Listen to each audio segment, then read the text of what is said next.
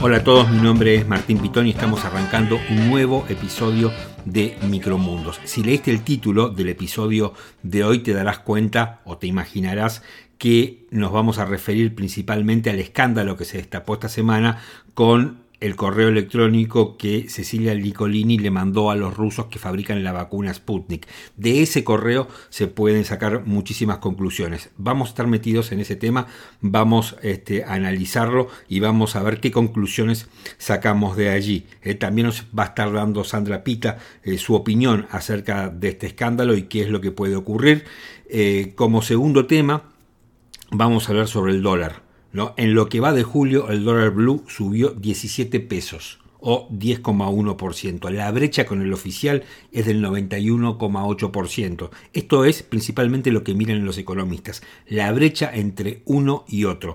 Eh, sobre este tema hicimos eh, una extensa entrevista con la economista Diana Mondino. Y finalmente las elecciones, el cierre de listas. No vamos a estar dando nombres, sí vamos a estar dando un marco conceptual sobre eh, las elecciones, dónde está parado el gobierno, dónde está parada la oposición y qué es lo que podemos eh, esperar de las próximas elecciones. Sobre este tema, por supuesto, también va a estar hablando en su habitual columna Santiago Rossi. Arrancamos Micromundos, mi nombre es Martín Pitón y ya saben, si nos quieren seguir y no quieren perderse ningún capítulo, este, métanse en las principales plataformas de podcast, en Apple Podcast, en Spotify y en Google Podcast. Y por favor, denos una mano, recomiéndanos que nos ayudan a crecer.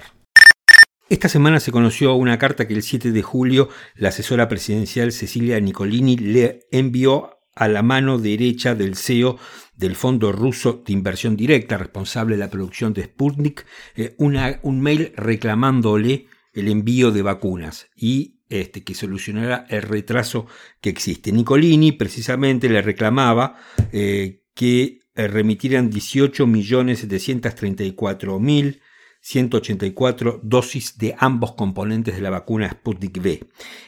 5 millones 500 mil del primer componente y 13 millones 100 mil del segundo. Hay párrafos de la carta de Nicolini, de esta carta de reclamo, que resultan enternecedores, preocupantes y hasta ingenuos en algunos de sus tramos.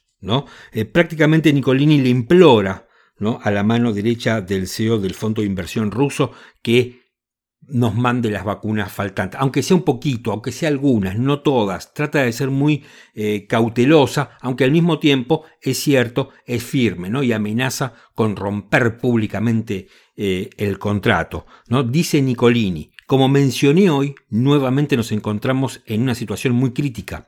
Esperábamos que las cosas fueran más sencillas, pero han empeorado. A ver, evidentemente aquí lo que estaba pasando era que el gobierno venía reclamando digamos, a través de canales informales, las vacunas y Rusia hacía caso omiso a ese reclamo. Y también, digamos, esto desmiente categóricamente lo que venía diciendo el gobierno sobre el tema del segundo componente y que el esquema se podía estirar y que estábamos bien y que la variante Delta nos iba a encontrar a más gente vacunada. Y lo cierto es que el gobierno está preocupado. ¿Y por qué está preocupado el gobierno? no solamente por una cuestión de retraso, es por lo que significa el retraso y cuál es esa preocupación y tiene que ver con que tarde o temprano va a llegar la variante Delta. Y todo, todo el mundo sabe que la mejor forma de neutralizar la variante Delta es teniendo el esquema vacunatorio completo. Y por eso es que eh, el gobierno ahora está tan preocupado. Es increíble, pero al gobierno le salieron muy mal las dos apuestas que hizo. La primera, ¿no? Con AstraZeneca, que finalmente las pagó las vacunas y todavía faltan que lleguen, hay también demoras.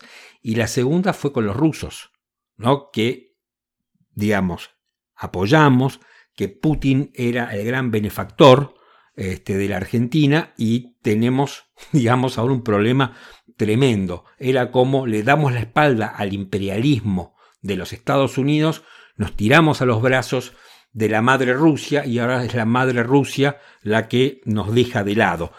Em, dice dice em, Nicolini, para mí uno de los párrafos más importantes de la carta, más allá del reclamo en sí, dice Nicolini, respondimos siempre haciendo todo lo posible para que Sputnik 5 sea el mayor éxito, pero ustedes nos están dejando con muy pocas opciones para continuar peleando por ustedes y por este proyecto. A mí este párrafo me parece realmente eh, grave. ¿Y por qué me parece grave? Porque evidentemente aquí lo que eh, queda claro es que no se trataba solamente de una transacción comercial, como puede haber sido con AstraZeneca, ¿no? donde se le compraban vacunas y después se veía si cumplían o no cumplían, ya era un tema contractual. Acá había una cuestión, un componente político que no existe en otras transacciones. ¿Por qué la Argentina tenía que pelear eh, por eh, el éxito del proyecto ruso o el éxito de la vacuna?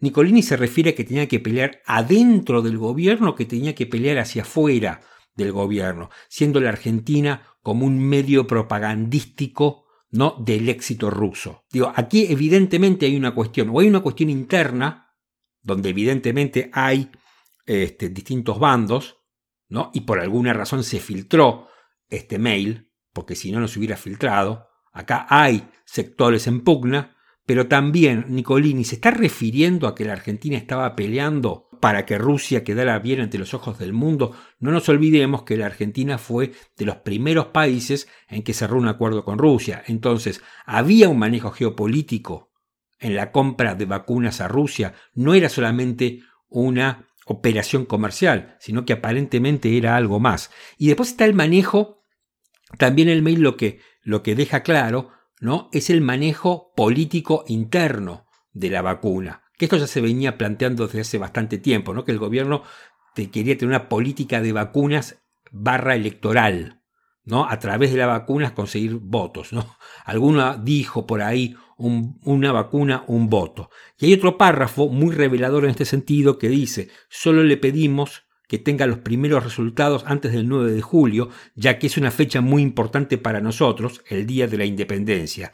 Es 7 de julio y todavía no está listo ni lo estará para el 9 de julio, como el presidente les pidió amablemente. Fue el único y más importante pedido del presidente Fernández, es entrañable esta última parte, y fue otra vez una decepción para él y para el país, ¿no? O sea, casi está compungido el presidente porque no puede hacer política con las vacunas rusas. Por eso está compungido el presidente, porque me imagino que querría montar un acto, ¿no? Hablando y, asimilando eh, la independencia argentina por la fecha del 9 de julio con la independencia de la pandemia de la mano de los rusos. Una cosa así este, vendría a ser. y lo peor de todo es que, si bien ha habido una reacción posterior en las últimas horas este, de los rusos a esta comunicación argentina, diciendo que primero van a vacunar a los rusos y después este, seguirán cumpliendo o no con este, los tratos eh, que habían celebrado. En Rusia hay muy poca gente vacunada en relación con la población.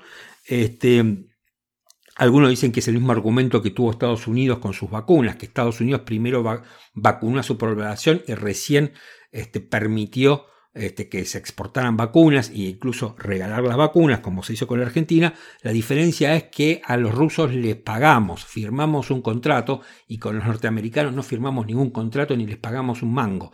Con lo cual hay una diferencia, me parece a mí, allí este, bastante grande, ¿no? Eh, digamos, el plan de vacunación está claro que estaba guiado por cuestiones políticas y por razones exclusiva, que más que por razones exclusivamente sanitarias. Acá no había razones tan sanitarias, evidentemente, sino que había una cuestión eh, política. Y ahora me parece que todo esto, digamos, este, queda al descubierto con este mail que manda eh, Cecilia Nicolini, donde estamos prácticamente ¿no? pidiendo una limosna con alguien que firmamos su contrato y que aparentemente ese contrato no tiene penalidad.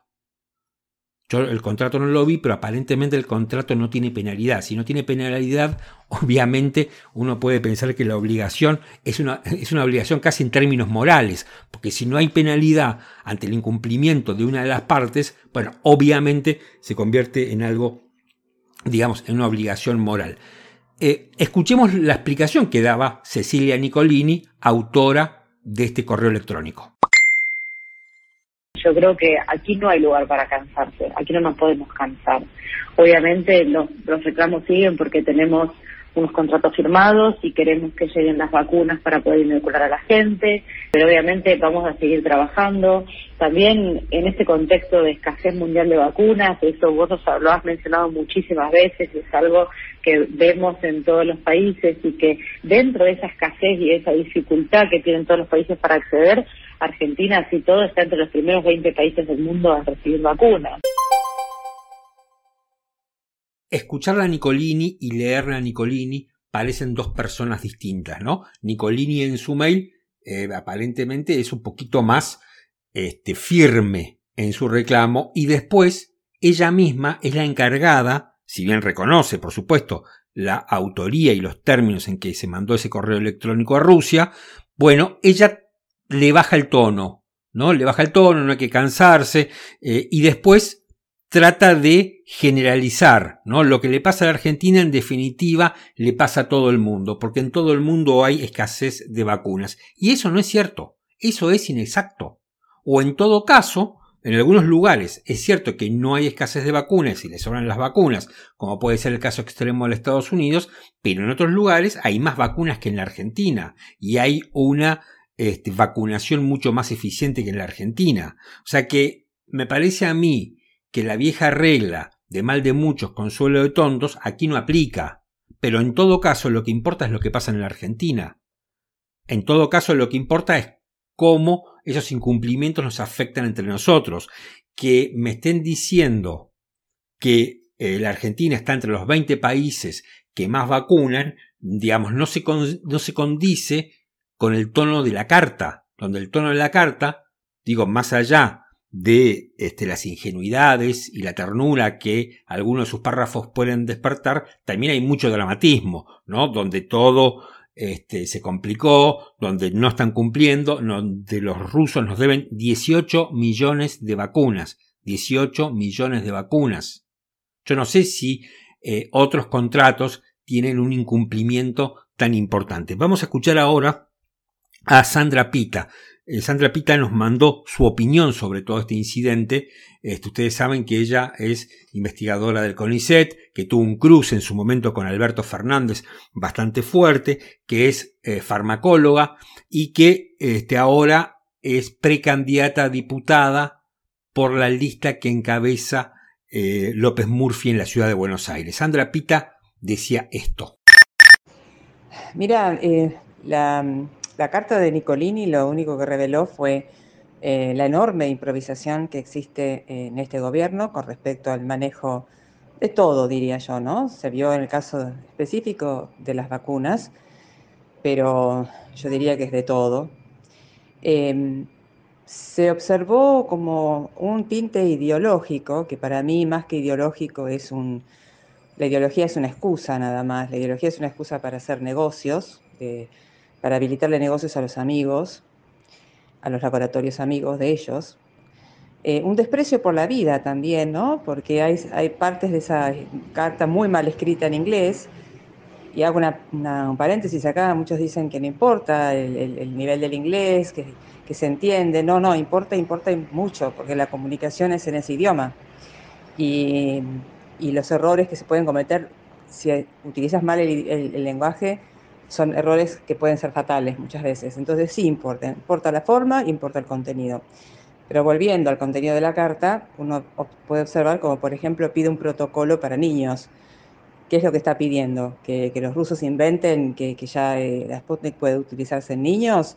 ¿O pide un protocolo para hacer el ensayo clínico en niños en Argentina? No, no se entiende muy bien. Lo que sí se entiende es que hay un enorme desprecio por la, por la salud eh, un enorme interés en, un proyecto que, no sé, que me imagino yo que es el proyecto kirchnerista, em, un desprecio por,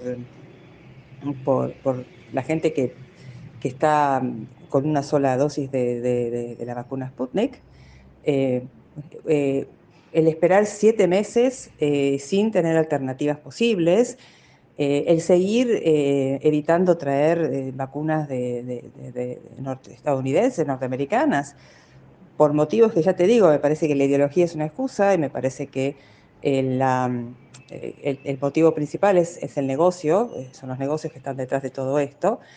Y yo creo que quedó bien claro y bien a la vista que son incapaces, son incapaces, son improvisados, son chapuceros eh, y realmente no, no, tienen la capacidad para estar al frente de un país en estas circunstancias, lo han demostrado. Si no te querés perder un solo episodio de Micromundos, no te olvides de seguirnos en las principales plataformas que alojan podcast. Estamos en Spotify, estamos en Apple Podcast y en Google Podcast. Así que no te pierdas un solo episodio. Eh, acordate, salimos todos los sábados. En algún momento del sábado, por lo general al mediodía, está colgado el nuevo episodio. Esta semana eh, volvió a ser noticia el dólar. Escuchar dos o tres cifras. En lo que va de julio, el blue subió 17 pesos, o lo que es lo mismo, 10,1%. La brecha eh, entre el dólar oficial y el dólar blue es de 91,8%. Destaco el tema de la brecha porque son muchos los economistas que dicen que lo importante es la brecha, que hay que preocuparse por la brecha. Entonces, aquí hablamos también de la brecha para no ser menos. Dicen que Martín Guzmán, el ministro de Economía, le dijo al presidente en una reunión con varios ministros en la Quinta de Olivos, tranquilos, al dólar lo tenemos bajo control. Eso es lo que le dijo Martín Guzmán a Alberto Fernández, acercándonos cada vez más a las elecciones y con un dólar eh, que cada vez está dando mayores respingos. Para hablar del dólar, pero también de la inflación, la entrevisté a Diana Mondino. Mi primera pregunta fue refiriéndome a la frase de Martín Guzmán el dólar está bajo control, ella respondía a esto. Todas las medidas de control que puede haber y que de hecho están, están habiendo, eh, lo que son es distorsivas. Si no estuvieran, quiere decir que el dólar estaría más alto. Entonces, el Banco Central está emitiendo pesos en cantidades raudales verdaderamente y está haciendo jueguitos con los bonos para que el dólar se mantenga bajo. Pero algún día esos precios tienen que volver a ser lo que eran y algún día esos bonos hay que pagarlos y algún día esos pesos hay que rescatarlos. Así que puede ser que hoy esté bajo control, pero es, eh, digamos, una olla a presión que estamos teniendo en este momento. ¿Cuáles serían las consecuencias si el gobierno dejara directamente que el mercado pusiera el precio? ¿Tendríamos una hecatombe? Yo creo que el problema es que tenés otros precios congelados. Por ejemplo, las tarifas están congeladas. O todavía tenés algo, algunos precios cuidados que todavía quedan. Entonces ahí lo que tendría que hacer el gobierno es liberar todos, incluyendo los salarios. ¿eh? Tendría que liberar todos los precios y que busquen un equilibrio. Pero ¿sabes qué? Más que liberar precios, hoy estamos en una situación muy particular que es atípica con todas las otras crisis que hemos tenido en Argentina. Y es que en este momento lo que tenés que liberar es la capacidad de producción. Todavía tenemos por la cuarentena un montón de actividades que están cercenadas, limitadas, y eso, las otras crisis anteriores que hemos tenido, era una cuestión de precios, pero la economía estaba produciendo. En cambio ahora está eh, con sectores que están muy castigados. A ver, la recesión del año pasado del 10% es terrible, eso no se ha recuperado. Entonces, pensar en precios cuando tenés las cantidades cayendo es casi, es ingenuo, es ingenuo. Y es, perdón, y es aplicar recetas que nunca funcionaron y eso que la economía estaba andando entera. Ahora que tenés solamente un cachito de la economía funcionando, me parece, de nuevo, una ingenuidad. ¿Por qué es ahora que el dólar empieza a despertarse? ¿Por la campaña? No, porque se lo toquetearon de vuelta, porque volvieron a regular. Este, hace dos semanas y volvieron a toquetear el tema de los bonos y lograron un efecto opuesto al esperado. Lo mismo que cuando prohibieron el precio de la carne, que le hicieron subir. O sea, ellos creen que por regular algo va a funcionar como ellos creen y la verdad que no es lo que está resultando, no es lo que está resultando. Eh, esto de eh, lo que se llama el parking, que es que te, podés comprar un bono, pero tenés que tenerlo por lo menos dos días antes de poder venderlo, este, o si vos comprás en el mercado, las empresas pueden comprar solamente ciertos límites, pero entre empresas pueden comprar de forma diferente, con lo cual es un mercado menos ágil o menos transparente. Entonces, eso es lo que ellos despertaron el, dólar al poner una regulación. ¿Y sabes qué? Es como cuando un marido te trae flores y vos decís, mmm, ¿qué está pasando acá? Este, o sea, ¿por qué pues, necesitaron poner tantas restricciones de pronto? Y eso creo yo que a los grandes operadores les puso una señal de alarma adicional a las que ya había. Ahora, Diana, eso no tiene que ver con que, eh, a ver, vos tenés muchos productos que están dolarizados, nuestra cabeza, para empezar, está dolarizada y hay pocos dólares y escasean los dólares. ¿Puede ser por eso? Bueno, sí, a ver, nuestra cabeza está dolarizada porque en pesos no puedes ahorrar. El propio Banco Central eh, obliga a los bancos a prestar a una tasa que está por abajo de la inflación, por lo tanto los bancos pagan plazos fijos que también están por debajo de la inflación, entonces la poca gente que tiene alguna posibilidad para ahorrar, ya sea empresas o familias, si ahorran en pesos ya saben que van a perder, ¿no? Porque te estás teniendo un plazo fijo, no sé a cuánto, 34, 35% y ya sabes que la inflación es 50. Entonces, ¿por qué habrías de ahorrar en pesos? Te conviene ahorrar en alguna otra cosa. Eh, y eso incide, incide mucho en que el peso sea cada vez menos creíble. Hay muchos colegas tuyos que les preocupa mucho la brecha eh, entre el blue y A- el a oficial. también. ¿A vos también? ¿Por qué, por, por qué existe esa preocupación? ¿Por qué es la preocupación de la brecha? A ver, hay una cosa que creo, no sé, tiene 200 o 250 años, que es la ley de un precio único. Si vos tenés que comprar naranjas en un lugar está a 10 pesos y en el lugar de enfrente estuviera a 15, ¿a dónde la compras? ¿En donde está a 10 o en donde está a 15? No, está 10 Pueden claramente. pasar dos cosas. El que, la- el que las vendía a 10 a 15 las tenga que bajar o el que las vendía a 10 empiece a subirlas. Bueno, hoy tenemos cuánto, 15, 20 tipos de cambio diferentes. La brecha, en realidad hay varias brechas, este, porque depende a qué precio pudiste comprar, ¿no? y cuando la gente ya la- ni siquiera se fija en cuál brecha compra, dice, porque esto pasar el dólar va a subir. Que es lo mismo que decir, total, el peso va a bajar, ¿no? O sea, la brecha es muy preocupante, porque además es, eh, a ver, no sé cómo decirlo elegantemente, así que lo voy a decir en forma eh, brusca. A ver. La brecha es un robo. La brecha es un robo. Vos estás obligando a un exportador a vender a 65 si sos ojero, a 80 o 90 si tenés algún otro tipo de, pro- de- producción. O sea, estás obligando a vender un tipo, poner en promedio a 75, pero si quiere comprar, tiene que comprarlo a 180. Entonces, le estás robando, le estás robando. Le está diciendo, usted señor, por su trabajo, le doy 75. Por lo que usted tenga que comprar de insumos o lo que tenga que ahorrar, y lo lamento, lo va a tener que pagar 180. Es un robo. Ahora, al final de esto, digamos, to- todo este análisis que estamos haciendo, eso termina desembocando en una mayor tasa de inflación. A ver, esto termina desembocando que algún día, a lo mejor lo verán nuestros tataranientos, no lo sé, en algún momento la economía tiene que buscar un equilibrio.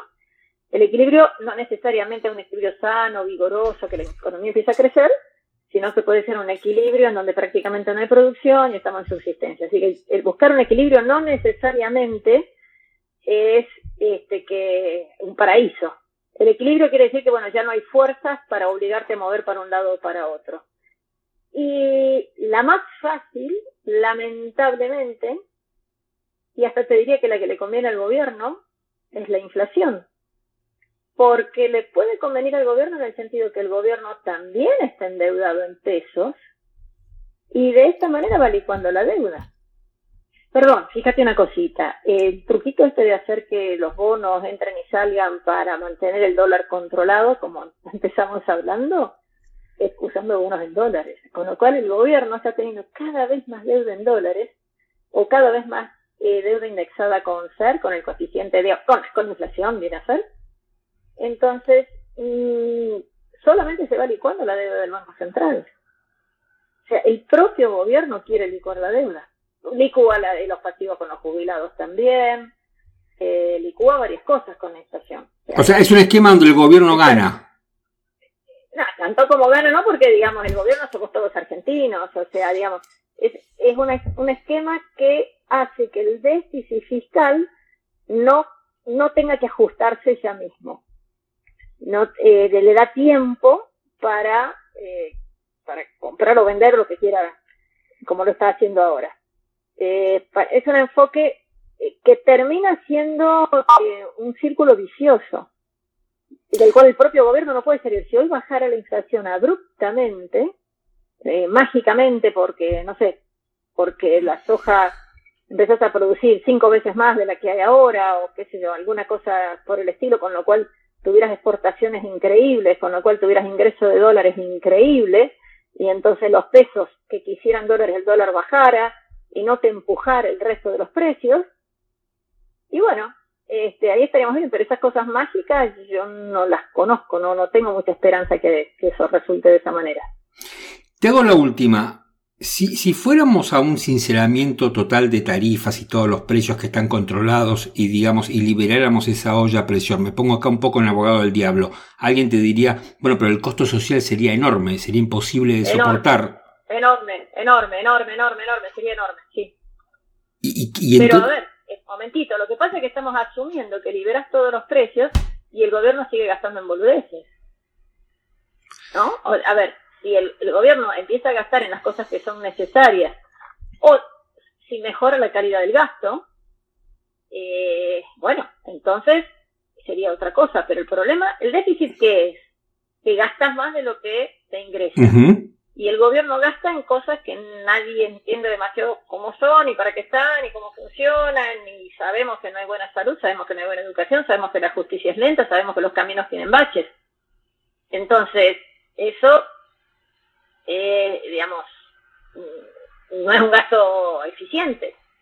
Es como, voy a exagerar un montón, pero es casi como quemar la plata. Entonces, eh, vos podés liberar todos los precios, pero ponete a laburar. Que las maestras den clase, que los policías cuiden, que el señor de vialidad arregle la calle. Entonces ahí a lo mejor no hay una explosión, a lo mejor no hay hiper y la economía empezaría a producir. Hoy, eh, si, si, si, mañana te nombran ministro de Economía y me vuelves a llamar, decir, sí, Martín, acordate, libera la economía, deja exportar. a ver, eh, eh, permití que los cines funcionen, permití que, que vuelva a haber este, exportaciones de carne, de cosas que se están muriendo en el campo porque acá no se, no se comen. Eh, deja que la gente pueda cambiar impuesto a las ganancias, que las automotrices no puedan hacer un tercer turno porque la gente no quiere laburar porque el impuesto a las ganancias les come un montón. O sea, deja laburar. Y ya con eso, perdón, permítase a las fuerzas productivas que comiencen a trabajar a su plena capacidad. Dejamos hacer eso. El problema es que vos tenés cada vez más emisión, la gente no quiere tener pesos en el bolsillo, los quiere gastar rápido y no tiene cosas para comprar. Entonces, eh, permitamos que se, y perdón, y como Argentina se empobreció, las exportaciones, que al fin y al cabo es usar la plata de gente de otros países, eh, hay que fomentarlas en vez de restringirlas. Ante el problema se estaba volviendo a hablar, creo que eso también estaba en el mismo artículo, de aumentar las retenciones.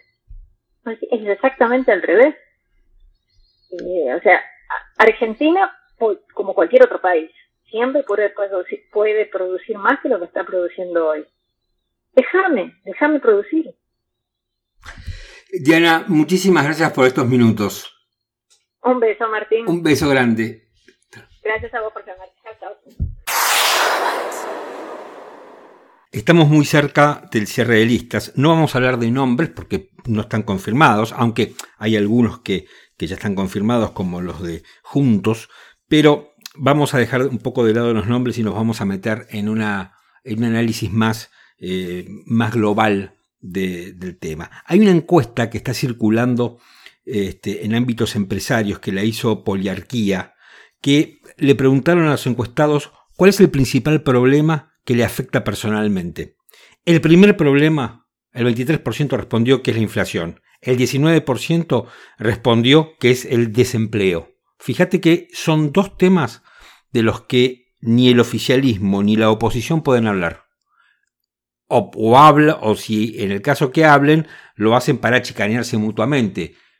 Pero lo cierto es que ninguno de los dos puede aportar soluciones. El kirchnerismo porque sabemos todos que no las ha aportado en, estos dos temas nunca. Eh, y en todo caso los ha agravado estos dos problemas. Y la oposición por algo parecido. Digo, eh, la oposición eh, generó una subida de la inflación y una subida del desempleo. Entonces, paradójicamente, tanto el oficialismo como la oposición por distintos caminos, por distintas retóricas, por distintos eh, discursos, han llegado al mismo resultado, que en definitiva es un resultado desolador para todos nosotros. Así que una característica importante de la campaña. Eh, le preguntaron también a los encuestados sobre la situación este, económica de la Argentina y las expectativas. El 54% en el mes de julio dijo que era mala, el 35% regular y el 11% positiva. Estos números son malos, estos números son malos para el gobierno. Ahora, pero son menos malos que el mes de junio, donde el 64% de la gente opinó que la este, situación económica era mala, el 26% que era regular y el 10% positiva. De a poco el gobierno ha mejorado los números. ¿Qué hay con la inflación? ¿Cuál es la expectativa inflacionaria para los próximos tres meses? El 50% en esta encuesta de poliarquía eh, respondió que va a aumentar moderadamente, el 40% este, eh, dijo que el aumento iba a ser considerable, que iba a ser mucho, y solo el 9% ¿no? respondió que se mantendrá estable. Es decir, que, digamos, todo coincide. Eh, yo me quedo con el dato, el dato que a mí más este, me llama la atención es eh, sobre los problemas que más afectan en lo personal a, los que fueron consultados. Inflación 23% y desempleo el 19%. Ninguno de los dos contendientes principales puede dar respuesta em, a esto. A su vez, nuestro columnista eh, y analista político Santiago Rossi hizo desde su consultora un estudio muy interesante comparando elecciones ¿no? Y comparando también algunos, algunas cuestiones económicas, algunos datos económicos. ¿no? En el 2009, por ejemplo, en la, elección del 2009, el salario mínimo era de 1.140 pesos.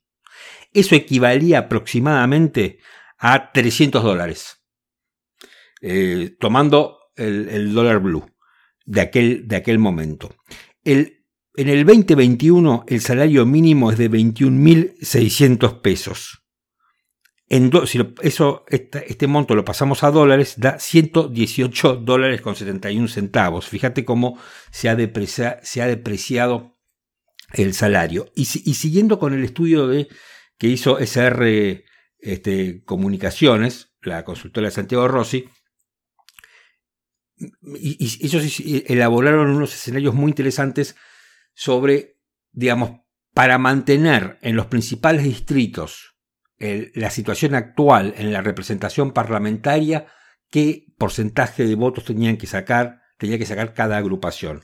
Por ejemplo, en la provincia de Buenos Aires, ¿no? Si cada espacio político quiere mantener el status quo de escaños que tiene hoy en ese distrito, bueno, el Frente de Todos tiene que sacar el 45% de los votos, Juntos tiene que sacar el 40% y el, justicialismo no cae y otros, representado por Randazzo, podríamos decir para este, simplificarlo, el 15%. ¿no? Eh, ¿Qué pasa en la, em, en la ciudad de Buenos Aires? En Capital Federal, no si el Frente de Todos quiere em, mantener este, el status quo, eh, tiene que sacar el 25% de la mano de Daniel Santoro, que si bien todavía no está confirmado, eh, todos dicen que podría ser el candidato, y el 75% juntos, ¿no? Y ahí está, em, bueno, la, la, paso entre María Eugenia Vidal y Ricardo López Murphy. Y todo lo que acabo de decir me permite presentarles la columna de Santiago Rossi. Cierre de listas con final abierto. Esto no es por el resultado, pero sí por los nombres definitivos de quienes serán los primeros candidatos a diputados y senadores. ¿Qué continúa? una coalición de gobierno con miradas contrapuestas sobre el rumbo económico y político del país. Es sabido que ser parte de la contienda electoral da lugar a dejar sillas de gestión, algunos impulsados con cierto tinte de operación por las mismas corrientes internas del Frente de Todos.